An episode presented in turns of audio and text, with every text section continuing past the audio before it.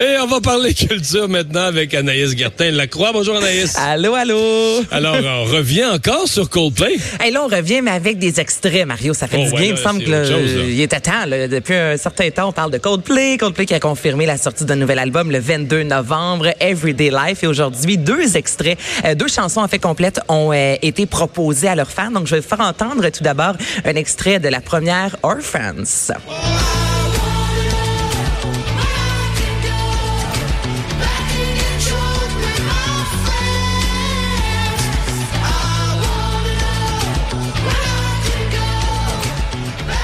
On reconnaît Coldplay. Moi, ça me fait penser à des chansons un peu euh, sur euh, Viva la Vida, euh, pop. euh, ça, c'est ça, c'est Coldplay. Là, je vais vous faire entendre le deuxième extrait et dites-moi qui vous entendez. Je vous le dis, c'est pas Chris Martin. On parle d'une collaboration, quelqu'un euh, qu'on n'a pas vu depuis, euh, entendu surtout euh, depuis euh, 2015. Personnellement, je n'aurais pas réussi à le reconnaître. Je vous fais entendre Arabesque.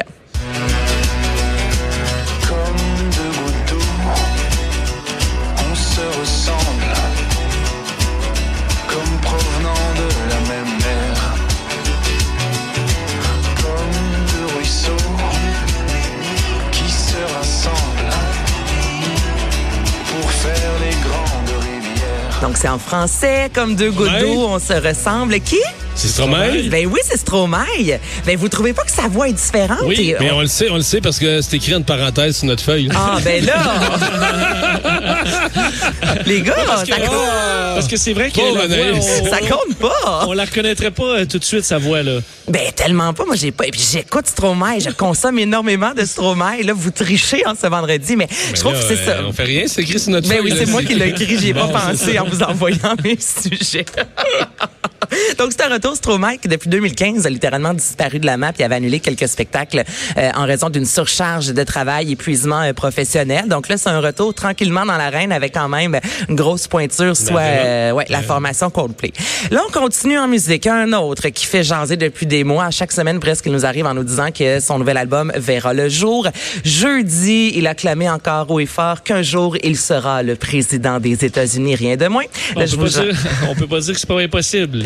ben on sait, hey, non, moi je crois à tout. Maintenant, Ouais, le c'est tout, ça. tout, tout est possible avec Kanye West et son album est sorti officiellement aujourd'hui, neuvième album studio avec 11 nouvelles chansons. Jesus is King et pas mal tous les titres ont un lien évidemment avec Jésus. Ça Ouais. ressemble C'est vraiment. parce que c'est pas pour dénoncer où il n'y a pas de, de deuxième niveau. Là. Jésus- Non, non. Pour lui, Jésus est le king. là. Jésus est le king. En même temps, selon lui, il est le king. Donc, il doit se penser pour Jésus, je vous dirais, avec des pièces comme Oh God, Follow God, Jesus is Lord. Et je vous fais entendre euh, l'extrait Follow God. Eagle with your life like riding on a white bike, feeling like a sight bike, pressing on the gas, supernova for a night light, dreaming that my dad and he told me it ain't Christ like, but nobody never tell you when you're being like Christ. Only Avec une petite touche de soul, on retrouve le gospel. Ça, ça sonne, je trouve, comme du bon Ouais. vieux Kanye West. Mais ce- le thème-là de Dieu puis de Jésus, dans la moitié des États américains, il sécurise son électorat futur. Ça veut, Ben. devenir, ça veut devenir président. là. C'est vrai. il en règle un bout. Là. Tellement, mais t'as raison. Et là, ce que je vais faire entendre, c'est un Kanye West qui ne rappe pas, un Kanye West qui chante sur Closed on Sunday. no more living for the culture, we nobody's slave. Stand up for my home,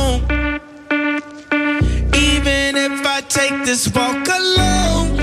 I bow down to the king upon the throne. My J'ai fait un sondage euh, maison euh, Cube Radio et je vous dirais que les gens sont plus ou moins convaincus là, par ses talents vraiment de, de chanteur. Qu'en pensez-vous, messieurs? Ben, c'est correct.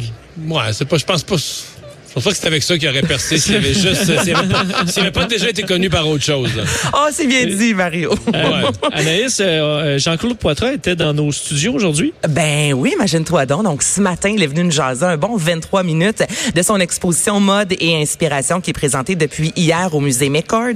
On retrace dans l'exposition sa carrière euh, vraiment au niveau de la mode des années 70 jusqu'aux années 2000. Exposition que j'ai vue qui est magnifique, qui se décline en trois volets, soit jeunesse et église, musicien cinéma et voyage. Et euh, il nous a raconté aussi quelques anecdotes, notamment euh, sa relation avec les magasins Winners. L'histoire de Winners, il faut quand même que je vous la raconte, là, parce qu'un jour, avec la faillite d'Eaton et Simpson, tout, il y a eu une série de faillites épouvantables à travers le Canada. On était pris avec un inventaire incroyable. Et là, j'ai dit à mon associé, il faut les faire venir. Je Mais il dit, je veux pas que tu sois là, tu vas, tu vas mourir.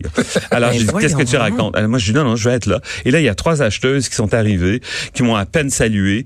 Puis là, il y en a une qui a dit, toi, tu prends le mur de gauche, moi le mur de droite et moi le mur, le mur du fond. Puis elles ont compté les cintres sans même regarder les vêtements. Puis elles sont arrivées à la fin et puis elles ont dit, bon, ben vous avez 2885 euh, cintres. Eh ben nous, on vous offre 10 dollars du cintre. Il y avait des manteaux de cachemire là-dedans, des robes en pur Ben, soie. Des... Alors là, là, j'ai dit... Comment vous non. êtes senti? Ah, comme rien. De la guenille, quoi. Euh, c'était l'horreur, c'était... La- L'avez-vous vendu? Pas du tout.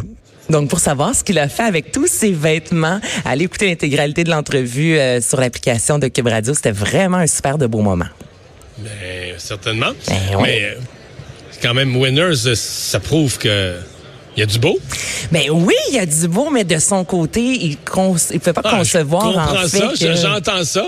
Ben c'est ça. c'est- je regarde l'autre côté, moi. Ben, le côté des consommateurs, moi, je lui ai dit, j'aime Winners, écoute, là. Puis, le trois quarts des filles dans la station ont, ri quand ils ont entendu cet extrait-là. Parce que me Anaïs, moi aussi, j'aime Winners, mais je peux concevoir que pour un créateur, euh, que quelqu'un regarde même pas ton vêtement en disant, bon, ben, moi, 10 piastres et je pars avec le manteau euh, auquel il a pu travailler pendant. Ouais, c'est ouais, ça, ouais, c'est un peu insultant. Donc, c'est la raison Je pour laquelle bien. Jean-Claude Poitras et Winners, je vous dirais que c'est pas un match parfait.